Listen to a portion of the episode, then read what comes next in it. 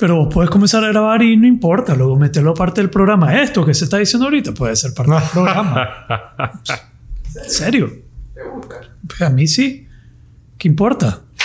Aquí estamos chilling, bro. Esto es noble, pero no formal. Muy bien. ¿Listo?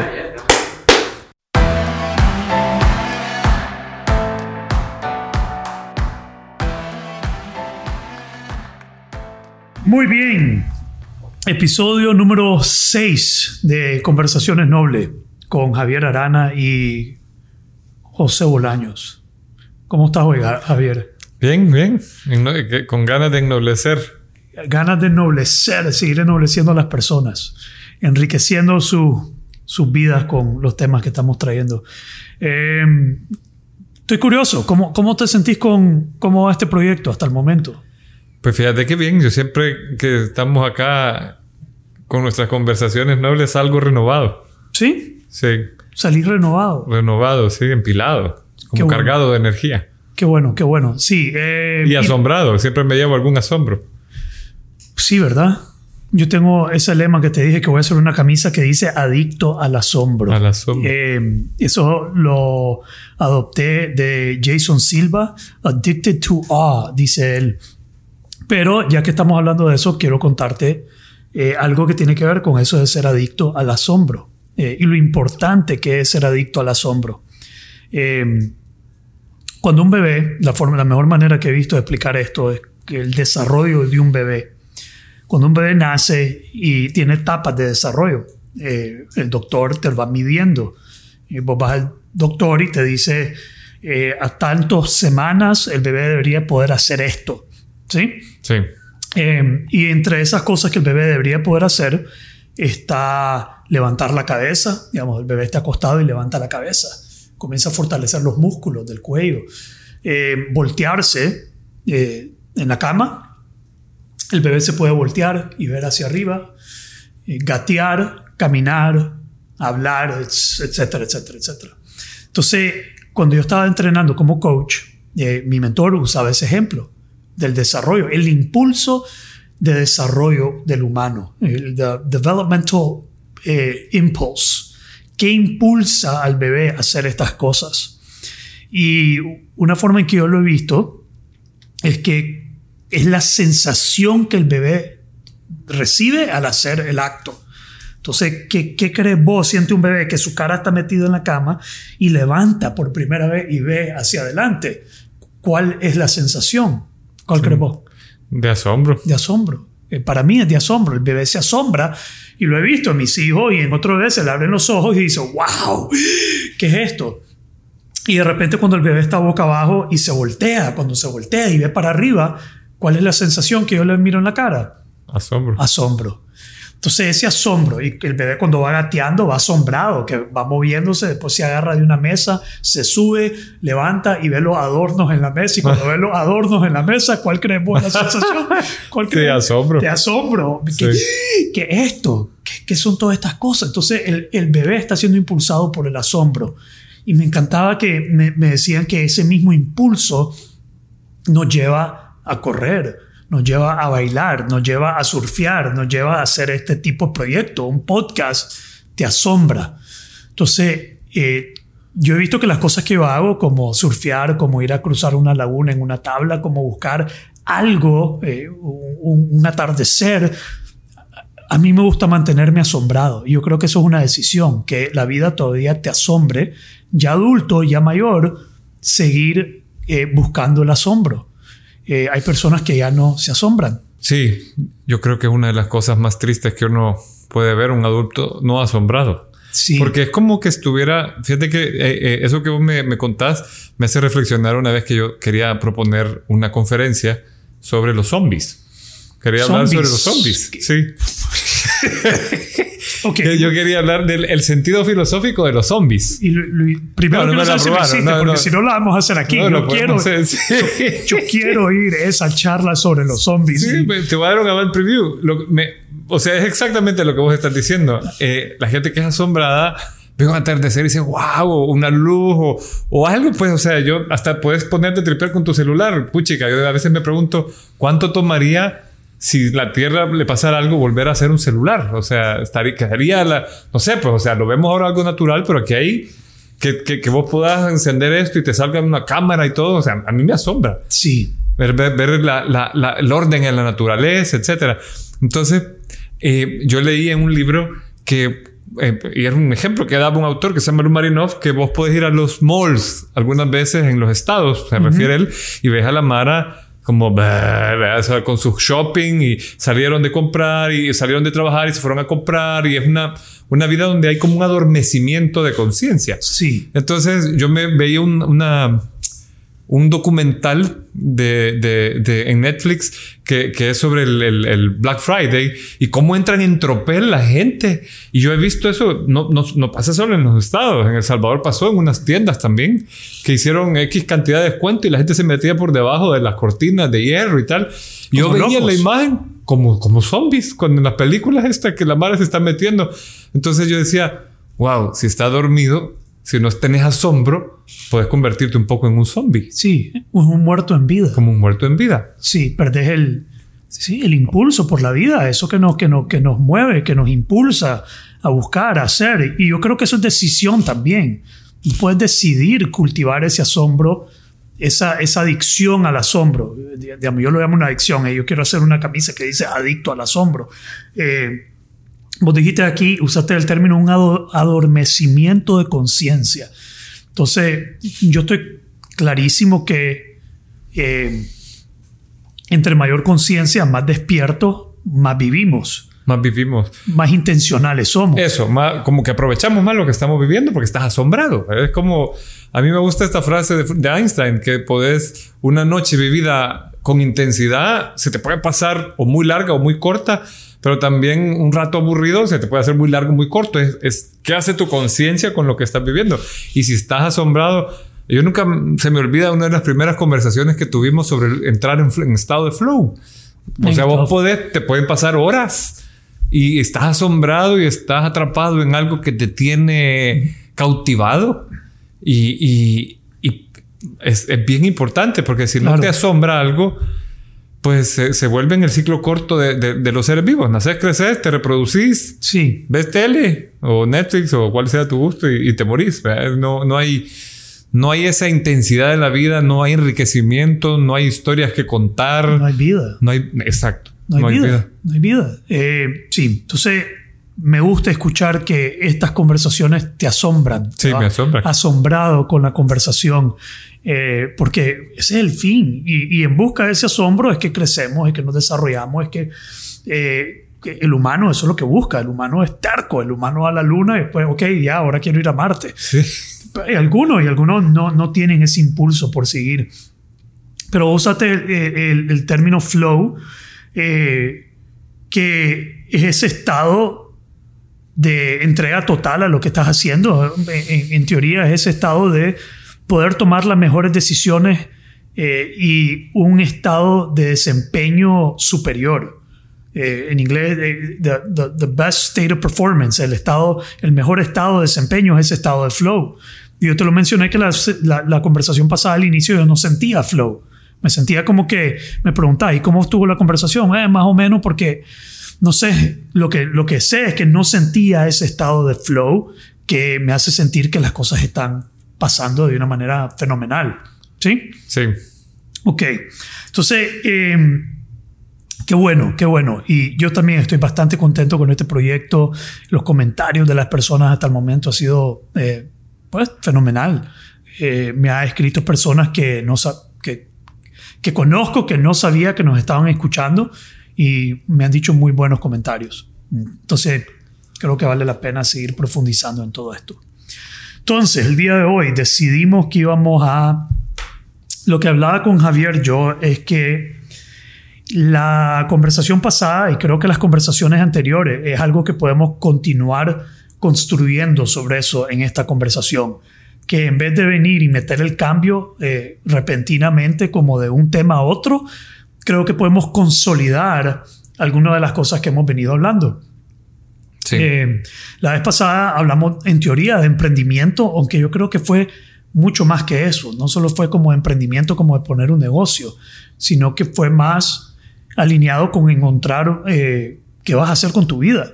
Para mí esa es la línea de fondo, es qué vas a hacer con tu vida, eh, a qué te vas a dedicar, a qué vas a dedicar tu tiempo. Sí, yo creo que nos metimos de lleno en, o sea, o, le entramos o coqueteamos con el tema del compromiso noble o de tu sentido de vida. Sí, entonces em, yo dije algo que después te dije que me quería retractar. Y entonces yo quería retractarme de algo. dije algo que ni siquiera yo creo. Eh, y escuchen qué interesante eso. Dije algo que ni siquiera yo creo. Eh, que eh, escuchándolo en retrospectiva digo, espérate, eso no, no, no, estoy convencido que eso es así. Aunque yo fui el que lo dije. puedo cambiar de opinión. Sí, pues. Todos podemos cambiar de opinión. y eso es importante. Yo creo que eso es crítico, que la gente sepa que podemos cambiar de opinión. Entonces, era yo sentí que transmití como que el fin era ser emprendedor, que todo el mundo tiene que ser emprendedor y para no ser esclavo, no ser empleado, tenés que ser emprendedor y que ser emprendedor es un acto más noble que ser un trabajador que trabaja para alguien. Y a veces yo me puedo transmitir de esa manera porque cuando era más joven era resentido en contra de la autoridad, eh, el, ¿cómo es que le dicen? el el aparato, el, la estructura organizativa. La estructura organizativa. El, entonces yo era un rebelde sin causa y eso me ha llevado a ser extremo en decir, ser empleado es lo peor que te puede pasar. Quizás en algún momento yo sentí eso, yo pensé eso, pero hoy no, hoy no pienso igual. Yo creo que no se trata de ser empleado o ser emprendedor. Creo que eh, la esencia es tener un, el compromiso noble, clarificado y que luego no importa si vas a ser empleado, emprendedor, sacerdote, cantante, bailarín, poeta, escritor, no importa qué vehículo escoges, yo creo que lo importante es que ese vehículo te ayude a cumplir con ese compromiso noble que has articulado. De hecho, fíjate que ese fue como mi principal asombro de la, de, o sea, como lo dijiste la vez pasada, yo me lo llevé eh, como un punto a reflexionar, ¿vea? porque yo siempre he tenido bien claro mi compromiso noble, mi, mi, sentido de vida, mi ideal de vida.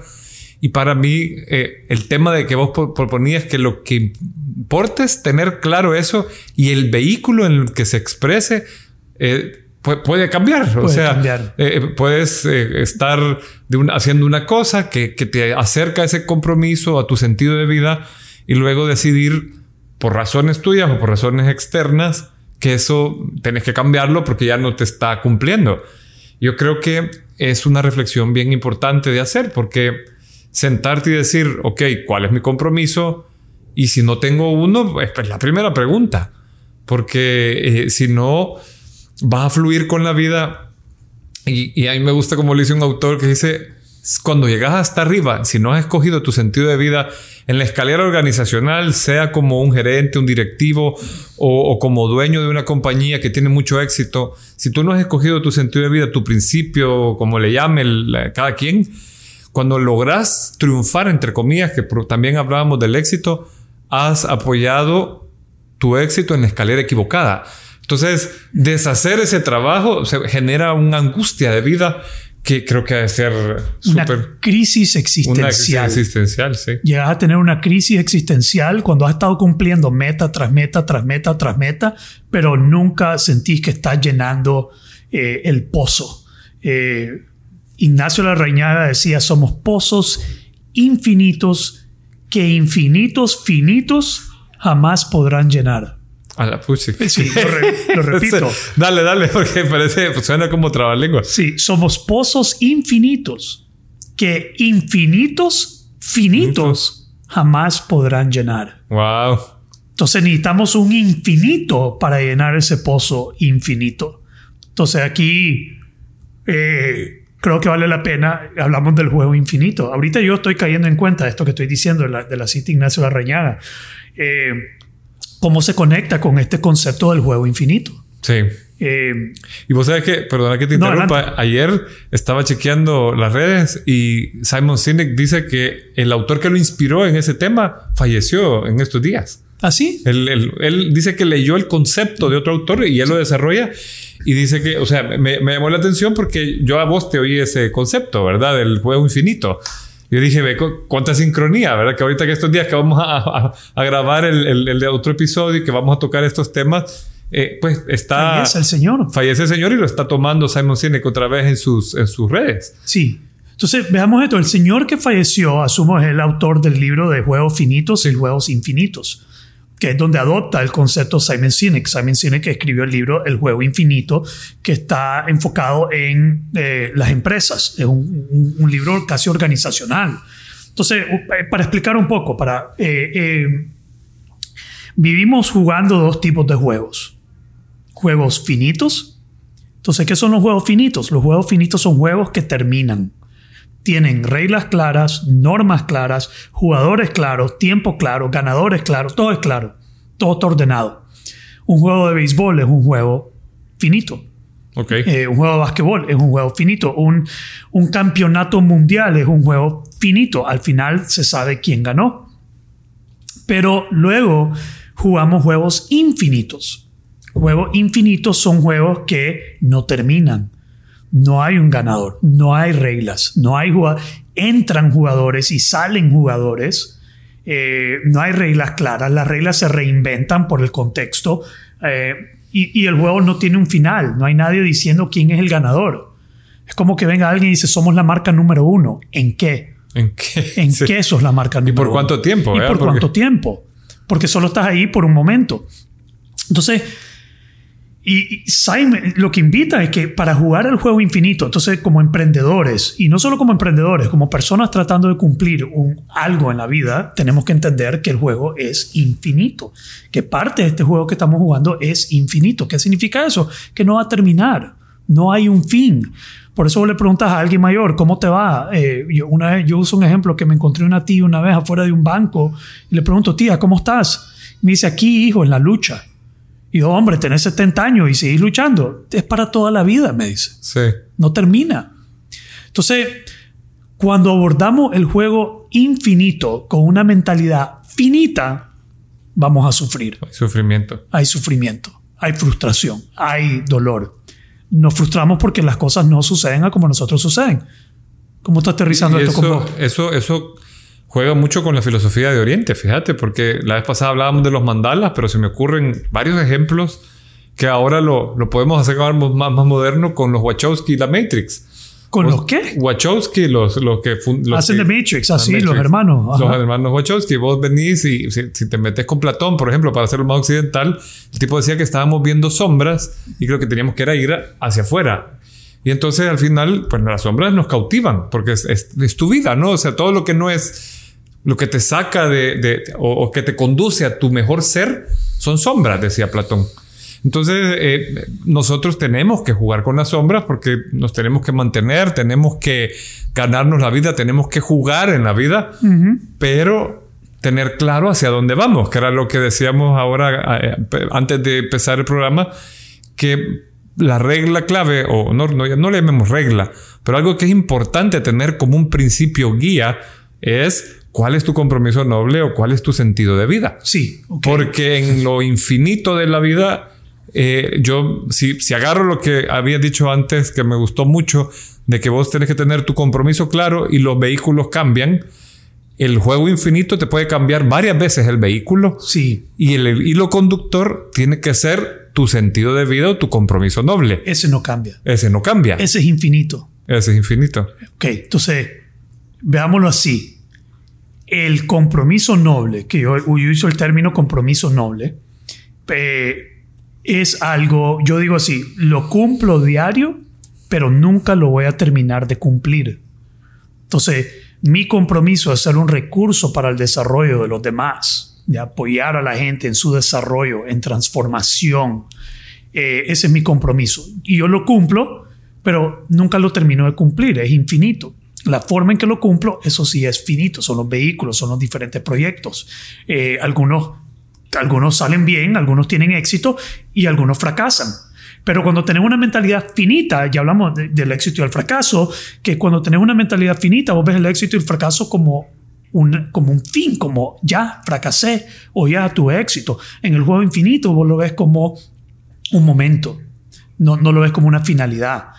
Entonces, eh, tenemos que ir desarrollando esa mentalidad infinita para poder jugar bien. Estamos en la jugada. Vos dijiste, tenemos que jugar con la vida. Y parte de la vida es eso, es un juego infinito. Y Simon Sinek usa el término causa justa. Por ahí empieza él, que para jugar bien necesitas tener una causa justa. Yo digo compromiso noble, vos decís sentido de la vida, yo podría decir una encomienda divina, pero necesitamos una causa por la cual vamos a jugar. Ok. ¿Ya? ¿Y que va a justificar todo lo que hagas? O sea, ¿le da sentido a todo lo que haces? ¿O, son vehículos de expresión de esa causa? Sí, pero la causa es infinita y eso es crítico. Entonces, eh, muchas personas me comienzan a preguntar, ok, pero ¿cómo defino, cómo clarifico mi compromiso noble? ¿Cómo, cómo clarifico mi sentido de vida? No sé si vos tenés algo que aportar en eso. Yo sé que vos has hablado de esto, la vez que hablamos con, eh, en el COSEP, vos hablaste del sentido de vida, sí. del liderazgo con sentido. Con sentido. A mí siempre me ha parecido, o sea, cuando yo eh, hace años empecé mi, mi, formación en filosofía, mi mentor me sentó y me dijo, ¿qué, qué quieres hacer con tu vida? ¿Cuál es, cuál es el, tu sentido de vida? Y yo desde hace mucho, yo lo, mi o sea, empezó... Eh, como un tema de servir a Dios en algo. O sea, yo quería estar al servicio de Dios. Y luego entendí y lo, terminé proyectando hacia o, definiendo cómo lograr ayudar a otros a despertar conciencia para que si hay suficientes personas despiertas hay un cambio eh, en, la sociedad en la que vivimos. ¿Cómo descubrir esto? Eh, a mí me parece que hay que hacer un proceso importante de introspección, de conocerse a sí mismo. Como decías la vez pasada, preguntarse qué quiero, qué me gusta, qué me atrapa, qué me motiva, qué me, ¿Qué me inspira, qué me inspira, qué, me, llena. Robert Greene dice que una, él te da como varios tips, pero el que más me gustó, porque es eh, lo que me motivó a mí es sentar y decir qué es algo que te mueve mucho y podés hacerlo mucho tiempo y el tiempo se te va volando. Sí. Y yo encontré dos cosas y te van a parecer bien chistosas. Uno es la espiritualidad, el servir a los demás, el, estar en, o sea, el, poder ayudar a otros a crecer. Y el otro era la naturaleza. O sea, yo, nunca se me olvida una vez que había ido con unas primas que quiero mucho a una playa y yo me les perdí ya estábamos grandes, 17, 18 años, eh, estábamos echando unas cervezas y yo me fui y me encontraron observando unas pozas en un risco, viendo los pececitos y las anémonas y los cangrejos y atrapando cangrejos para tirarlo a la poza y ver cómo los peces se comían al cangrejo y se mueren de la risa. Y yo así pasaba, viendo hormigas, viendo cangrejos, viendo las mantis, las atrapaba. Asombrado. Asombrado. Y entonces me dicen, ¿qué vas a estudiar, primo? Estábamos en esa de escoger la carrera administración de empresa. Me dice, ¿qué? Pero vos estás loco. ¿Cuántas horas tenés aquí viendo estos pescados? Me dice, pues como hora y media. Le digo, no jodas, y así querés ser administrador de empresa. Vos tenés que pensar cómo acercarte a la naturaleza porque te apasiona. ¿Qué puerca vas a estar haciendo en una oficina estudiando? Y yo dije, a huevo. Y entonces se me metió la onda y ahí eso me condujo al zamorano. Esa plática con mis primas hizo que yo empezara a hacer un research y llegué a que iba a ser o biólogo o ingeniero agrónomo. Luego me pareció que ingeniero agrónomo aplicaba más porque podías hacer algo con la naturaleza, o sea, conducías la naturaleza hacia algo y finalmente terminé con el tema de desarrollo social, que era conducir la naturaleza hacia su recuperación, que era el tema. Entonces creo que eh, cerrando con lo que me decías, creo, en mi opinión, es sentarte con vos mismo, preguntarte qué querés, pero qué va con tus más altos valores. O sea, ¿qué querés vos de, lo mejor que hay en vos? ¿Qué te mueve? Sí. Puta, hay tanto que hablar aquí, hermano. Con todo. puta, es que todo lo que dijiste, yo solo iba a tenemos que abordar esto, tenemos que hablar de esto, tenemos que profundizar. Porque sí, ¿qué, qué, es lo que te va a permitir alinearte con tus valores, lo que es importante para vos? Eh, yo no creo que clarificar tu compromiso noble no es algo que no es algo que clarificas como una idea, es algo con lo que te conectas. Sí, sí. Es algo con lo que te conectas, es un, es un impulso con el que te conectas y una vez que te conectas y te dejas llevar por ese impulso, vas a vivir la vida más plena, vas a vivir la vida más grandiosa que puedes vivir. Y hay ciertas cosas que nos impiden conectarnos con ese impulso. Entonces, mientras vos estabas hablando, yo me fui al Zamorano casi por la misma razón. Yo me iba a la finca con mi papá, cuando, los fines de semana, yo me iba a la finca y me encantaba, me fascinaba ir a la finca con él. Eh, y yo digo, me encanta esto. Me dice, ya sé dónde vas a estudiar. Mi, papá fue el que me dijo, ya sé dónde vas a estudiar. Y yo, ¿a dónde? Vas a estudiar en el Zamorano. Yo ni sabía que era el Zamorano. y no sabía, ni, ni, ok, ahí voy a estudiar. Eh, y me fui Ahora, definitivamente el zamorano no iba conmigo. Los valores del zamorano no iban conmigo. Yo estaba desalineado por completo. Eh, yo andaba buscando otra cosa que mi papá tal vez identificó que en el zamorano yo iba a encontrar y no encontré. Y yo me fui. Cuando yo regreso a Nicaragua, esto es una cosa muy interesante que, que creo que la gente, ¿cómo escogiste qué es lo que ibas a hacer?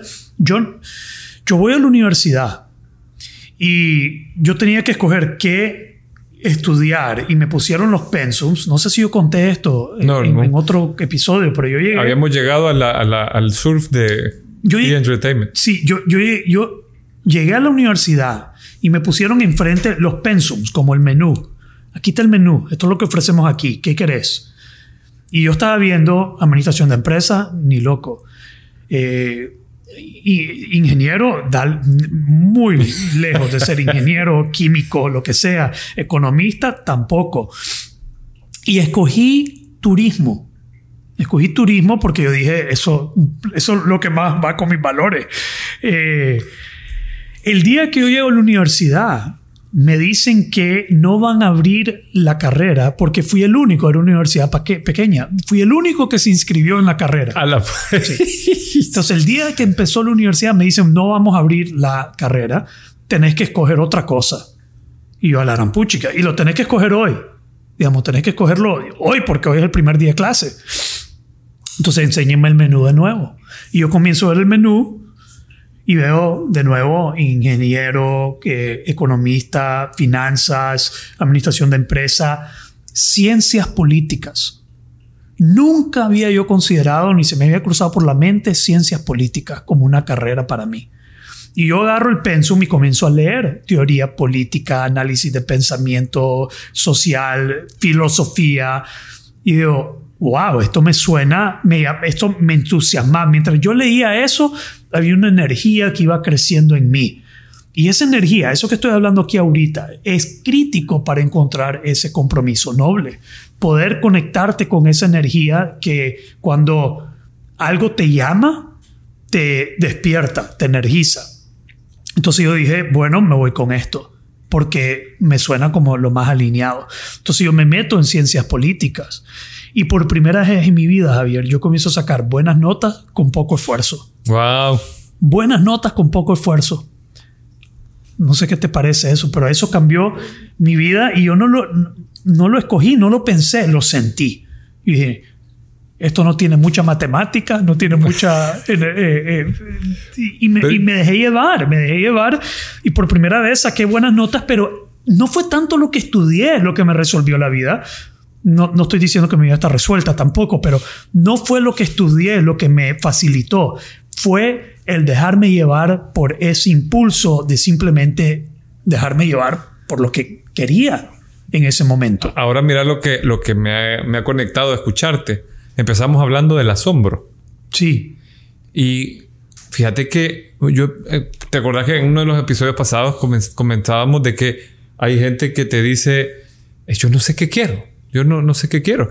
Y, yo te conozco gente con la que he hablado que me dice, es que Javier, yo no, no me gusta nada, no me atrapa, ¿no? Y mi, mi reflexión sería que quizás no se han escuchado. Ese impulso tal vez los ha visitado, los ha buscado, los ha... Pero hay, lo que vos decías, hay barreras que no te permiten seguir el sentido de la vida. Una de las barreras, uno de los obstáculos para mí es, el principal, no escucharnos, no preguntarnos, no cultivar ese sentido de asombro que te diga, wow, qué bien me siento con esto, me, siento en mi charco, así sea lo que sea, este es mi charco y, quiero saber por qué eh, eh, y, abordarlo y entender qué es este llamado, que lo hablábamos también en el, en el podcast anterior, ¿verdad? O sea, tal vez no sea necesariamente eso, porque vos no terminaste desarrollándote como ciencias políticas, ni yo como desarrollo social pero nos condujo en un viaje que nos terminó acercando a nuestro sentido de vida. Entonces yo creo que... El escucharnos. El escucharnos. El escucharte. Tenés que aprender a escucharte. yo creo que hay un, punto importante, además de escucharte, y es atreverte. Porque te escuchas, entras, hay gente que dice, y, pero es que no es seguro. Es que más fácil, por ejemplo, más no, no, no, tengo nada en contra de administración de empresas, pero en mi caso era más seguro decir administración de empresas. Cuando yo le dije a mi papá, quiero ser biólogo marino, quiero ser biólogo, me dijeron, ay hijito, te vas a morir de hambre. Sí. ¿verdad? Entonces está ese como paradigma de qué te conduce hacia una mayor comodidad más rápido. O sea, ¿qué, qué quieren los que te quieren, valga la redundancia, de, de, de, de para cuidarte, ¿no? Para o sea, protegerte. Para protegerte. Les da miedo. Les da miedo. A tu papá, tu mamá, tu tío, les da miedo que te metas en algo que a ellos no les convence. Que no les convence porque sus paradigmas no los, no los, pues no, no, no les hace clic que biología o desarrollo o ciencias políticas te pueda acercar a algo que te dé una vida tranquila. Ok. No, no sé quién es el, el, el, autor que está detrás de esto, la persona de este pensamiento. No sé si es Ken Wilber o Robert Keegan, uno de los dos, creo que es desarrollo humano hablan de tres etapas. La primera etapa se llama socially driven. Eh, sos impulsado por lo que te dice la sociedad. Okay. Tomas decisiones impulsado por lo externo, por lo que te dice tu mamá, tu papá, la sociedad, lo que te impone y te dejas llevar por eso. Y la mayoría de la gente eso es lo que hacemos al inicio. Tengo que graduarme, tengo que estudiar, tengo que ser un profesional, tengo que ser reconocido, X, Y, Z.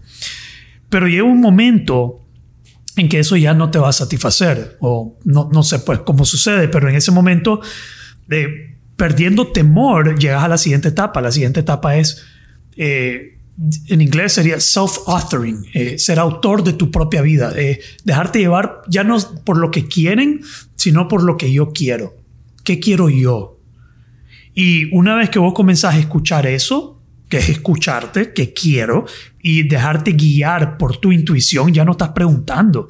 Ya no estás preguntando. Yo tengo una, una familiar ahorita que está lanzando un proyecto que tiene que ver con lo que quiere y de repente escribe preguntando, pero vos crees que si hago esto la gente va a pensar esto? Yo, no, no, no, no puedes estar haciendo esas preguntas, tenés que dejarte llevar, tenés que entregarte a eso, tenés que escuchar lo que vos querés y dejarte llevar. Entonces ese es el siguiente nivel, es escucharte a vos lo que vos querés y entregarte a eso. Tener el coraje para seguirlo. El tercer nivel, que muy poca gente llega, dice estadísticamente, es, se llama eh, self-transformation. Creo que, que la forma en que yo lo digo es, ya no se trata de lo que yo quiero, se trata de lo que el universo quiere. Se trata de lo que un ser superior quiere, lo que el universo quiere, lo que Dios quiere para vos. Y te entregas a eso. Entonces yo me entrego a lo que el universo está pidiendo de mí. Entonces yo lo pongo así. ¿Qué están pidiendo de mí los demás? ¿Qué quieren los demás? ¿Qué quiero yo? Y luego, ¿qué quiere Dios? ¿Qué quiere algo mucho más grande que yo? Y cuando te entregas a eso y eso requiere, ¿qué es lo que va pasando en ese proceso? Que vos vas perdiendo el temor. Solo con una pérdida, digamos, ya en el último nivel, ya sos una persona sin temor. Pero creo que eso se conecta con lo que estás diciendo vos, que tu papá, tu mamá, tu familia te quiere proteger, vos te quedas en lo que ellos te dicen, te volvés dependiente de lo que te dicen y te jodiste, hermano. Sí, y después te va a pesar. Entre más rápido rompas eso, o sea, porque si no, yo conozco gente de más de 50 años que dice, ah, mis papás me mantuvieron siempre y tal, y, hay un, como una queja, y, y al final tus papás te pueden conducir hacia algo, pero eso, una vez tienes cierta edad, tienes el derecho, pues me imagino que habrán condiciones familiares en las que te obligan a seguir un negocio o algo, ahí está como instituido en la familia, ¿no? Pero, pero hay gente que se revela contra eso, ¿verdad? Y es, hacer tu propio camino. me gusta mucho lo que decís de la tercera etapa. Fíjate que hace unas semanas estuve en una conferencia de un egiptólogo y él hablaba de un concepto que tienen los egipcios de que los seres humanos conscientes se vuelven los dedos de Dios en el mundo. Wow. Qué profundo. Es bien bonito, sí. A mí me gustó porque dice, bueno, ok, ¿cómo enlazo mi O sea, porque hay algo que me ha hecho clic eh, de, nuestra forma de ver el compromiso noble, como le llamas vos, el sentido de vida, que es como un llamado. Y ese llamado es algo que escuchás. O sea, y no, no podrías decir, o sea, es algo, yo siempre te escucho decir, es lo que yo siento que Dios quiere para mi vida. O sea, que igual lo he sentido yo.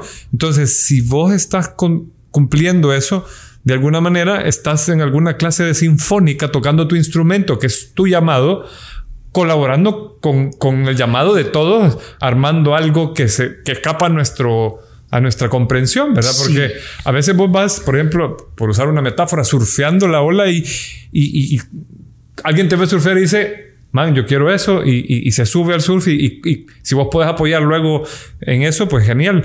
Entonces, eh, también hay que preguntarse cómo, cómo estaré yo colaborando con ese plan global, ¿vea? Porque al final... Plan universal. Plan universal, sí, porque... Plan, divino. Eh, si, si, si, te dejas, si luchas, te, te, esforzas por tener coraje, que es caminar con el miedo, seguir tu corazón. Coraje viene del corazón, que ¿Ah, es sentir tu corazón. Es ser guiado por tu corazón. Es coraje es ser guiado por tu... De ahí viene el origen de la palabra. Sí. Me gusta. Y eh, vas hacia eso, te dejas guiar y si confías. A mí me decía una vez uno de mis mentores,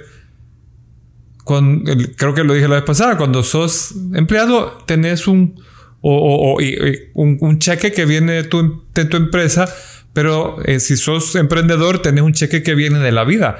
Pero yo creo que también lo podemos decir, si, si complementamos con el, la fe de rata que estás haciendo, si vos sos un empleado que está cumpliendo su sentido de vida en lo que estás haciendo, también estás recibiendo ese cheque de la vida porque estás haciendo un cambio con toda la gente con la que estás interactuando. Claro, que pues regresamos a lo que yo corregí al inicio, me retracté, que no se trata de ser independiente, se trata de estar claro de cuál es esa, ese compromiso y, y, y cumplirlo. Ahora, yo quiero, yo anhelo y estoy rascando la puerta de ese tercer nivel de qué quiere el universo de mí, qué quiere Dios de mí. Yo quiero creer que mi compromiso noble es una encomienda divina. Y ahora, al, al sentir que es una encomienda divina, yo pierdo la duda, yo pierdo la... Es más, llegas a un nivel donde comenzás a ver que tenés todo el universo detrás de vos, detrás de ti, digamos, te está apoyando, todo el universo está detrás de vos queriendo que vos hagas esto. Entonces, puedes perder, soltar las riendas de cierto modo y simplemente entregarte al trabajo que, que te toca hacer. Sí, ¿Sí? Que, que, tiene múltiples formas de expresarse, ¿verdad? O sea, continuar tu compromiso noble, enfrentarte, o sea, eh, a vos, eh, a, tu, a, la parte pequeña de uno para dejarse guiar por la parte grande, por, por, por lo mejor en, en, en, vos. Entonces, regresando al, cómo definir tu compromiso noble, cómo clarificarlo. Eh, creo que el, punto es aprender a escucharte, darte ese momento de reflexión, de introspección para poder escucharte y luego poder responder a eso que estás escuchando, atreverte a decir qué quiero y dejarte llevar por lo que vos querés, tener el coraje para, eh, para hacer lo que, lo que vos querés, lo que a vos te están haciendo, aunque la lógica te diga esto no me va a hacer dinero, aunque la lógica te diga mi papá no le va a gustar esto, mi papá trabajó en la empresa por tantos años y me lo está heredando, o qué van a pensar los demás, y es que cuando les diga, es entregarse a eso. Y esa es la única forma en que puedes llegar a ese tercer nivel de, ok, ya, yo lo miro así, agarrar las riendas de tu vida por un momento y cuando ya sepas agarrar las riendas de tu vida, anda a entregárselas a Dios, anda a entregárselas al universo pero no se las vas a poder entregar hasta que vos no, digamos, aquí hay un trabajo que vos tenés que hacer. No es que mi vida es así, no tengo control de ella. Diosito, por favor, toma control de mi vida. Yo soy de la creencia, no, primero toma control vos para luego pasársela a, algo superior. Y es bonito porque es como ganarse el derecho que, que, Dios te la conduzca, ¿verdad? O sea... Ganarte el derecho que Dios te la conduzca. Yo creo que sí, porque, o sea, hay, hay un tema de, de, de o sea, yo creo que es bien fácil decir, vaya, besito, y resolvémela. Yo siempre cuando, cuando alguien me plantea esa dicotomía de si es Dios el que me hace las cosas o soy yo, digo, bueno, sí, qué lindo. Pero yo, si, si, yo tengo un hijo grande, yo quiero que el hijo arregle sus cositas. Quiero que él haga ciertas cosas por sí. Yo le puedo dar, ok, ya está bien, aquí te doy este apoyo de alguna manera. Entonces... Perdón, me río porque mi, mi default como padre o la, la, es averiguarlo. Papá, ¿cómo averiguarlo? No, averiguarlo, figure it out. Ese es como mi, yo quiero que ellos aprendan a figure it out. ¿Cómo, cómo escojo que, figure it out? Vos lo vas a averiguar, averiguarlo. Sí, que, que hay un esfuerzo, ¿no? o sea, porque si no le estás amarrando los zapatos, le los haces inútiles. Entonces yo creo que Dios te da las, las oportunidades, las pruebas, los retos, te susurra, te pone, como decías, el universo te apoya. El universo es Dios, o le puedes llamar de diferentes formas, ¿no? Entonces eh, hay, hay que ganarse ese derecho, construir, acercarse poner atención eh, y ser humilde y resuelto y disciplinado para poder ser conducido, ¿verdad? Porque para que te formen tenés que permitirlo también. O sea, me gusta lo que vos decís de conducirte un poco y luego decir, vaya, ok, ¿a dónde quieres que vaya? Yo, yo levanto la mano y, quiero apoyar, eh, quiero, quiero dejarme guiar, quiero, quiero ser la mejor versión y para eso tengo que escuchar. Sí. Y vos sabes que cada vez que hay una crisis, ya para ir cerrando, Javier, cada vez que hay una crisis, que hay un descachimbe, que hay un 2018 en Nicaragua una pandemia mundial, en vez de darme más miedo, a mí me da menos miedo. Yo me entrego más porque yo digo, puta, podemos perder todo en cualquier momento. Todo está perdido. Todo está perdido. Todo está perdido. Y si ya siento yo que ya todo está perdido, eso significa que no tengo nada que perder. Y al no tener nada que perder, yo puedo hacer lo que, me, lo que quiera. Puedo hacer lo que sea. más ligero voy mucho más ligero. Cada crisis a mí me vuelve más ligero eh, y me entrego más a esa, a esa, a esa encomienda divina y a simplemente hacer y, entro en otro nivel. Muy bien. Eh, puta, nos la fumamos verde hoy. ¿Ah? nos la fumamos verde hoy. Eh, entonces, ya para ir amarrando, ¿qué, ¿algo que quieras decir? ¿Algo que quieras decir de cierre? Yo creo que, tiene un to be continue también este episodio. ¿Será? Podemos seguir construyendo sobre todas estas ideas. Tienes razón, pero vamos a ver. Aquí nosotros mandamos a pedir temas. Aquí tengo algunos apuntados de las sincronicidades. Podemos hablar de eso. Redes sociales, el duelo, estados alterados de, conciencia. Eh, tenemos varios temas aquí que podemos ir construyendo, pero yo creo que vamos vamos bien. Vamos bien. Vamos bien, por buen camino. Hasta yo estoy aprendiendo aquí. Yo también. Siempre me llevo algo. Hasta yo estoy creciendo. Hasta yo me estoy eh, asombrando con dónde nos lleva estas conversaciones. Yo creo que entre más nos dejamos llevar en estas conversaciones porque teníamos un plan y yo creo que medio lo... Medio lo cumplimos y medio, nos salimos. Y nos dejamos llevar.